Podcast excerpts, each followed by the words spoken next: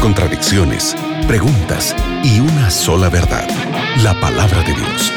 En la mira de la verdad, junto al profesor Leandro Cuadros. Hola amigos de la Radio Nuevo Tiempo, una vez más estamos aquí juntos para estudiar la palabra de Dios. Mi nombre es Nelson, estoy junto al profe quien va a responder tus preguntas. ¿Cómo estás Leandro? Qué bueno Nelson que estamos juntos para estudiarmos la Biblia con nuestros amigos de la Radio Nuevo Tiempo. Qué bueno, mira, Sofía desde Bolivia nos pregunta, ¿un cristiano puede escuchar música secular?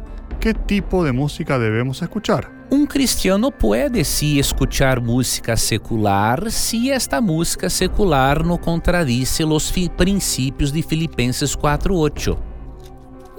Deus não criou o ser humano para produzir solamente músicas religiosas, porque o ser humano é um ser religioso, é um ser é, que tem romantismo, que tem amor. Então, a música é uma maneira de expressar as coisas, as coisas que se encontram dentro de nossa mente, de nosso coração.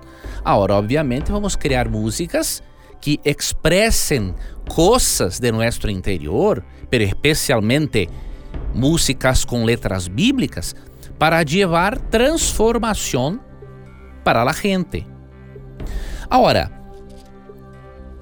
Deus, por isso, como a música é uma expressão de nossa vida, de nossa experiência, há músicas seculares, não religiosas, que são bueníssimas para escuchar.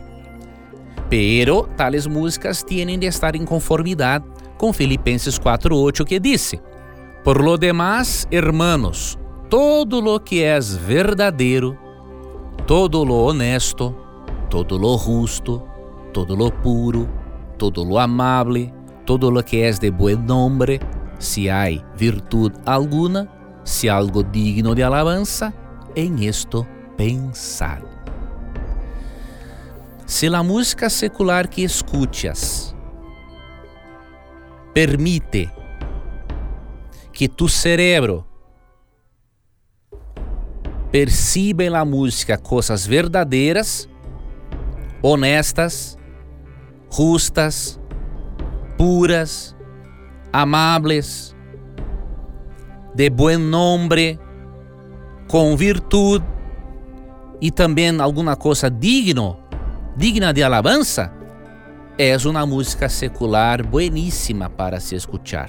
Agora, se a música não tem tales princípios, devemos realmente rechazar esta música. Excelente, gracias Leandro por tu respuesta, gracias amigos por estar con nosotros, sí en compañía de la Radio Nuevo Tiempo y sí enviando tus preguntas, que en cualquier momento regresamos para responderlas. Gracias Nelson por las preguntas, por presentar las preguntas de nuestros oyentes. Gracias amigo gente por tu participación que es hermosa. Y nunca te olvides que siempre que tengas coraje de preguntar, la Biblia tendrá coraje de responderte. Un abrazo y hasta luego. Acabas de escuchar En la mira de la verdad, junto al profesor Leandro Cuadros.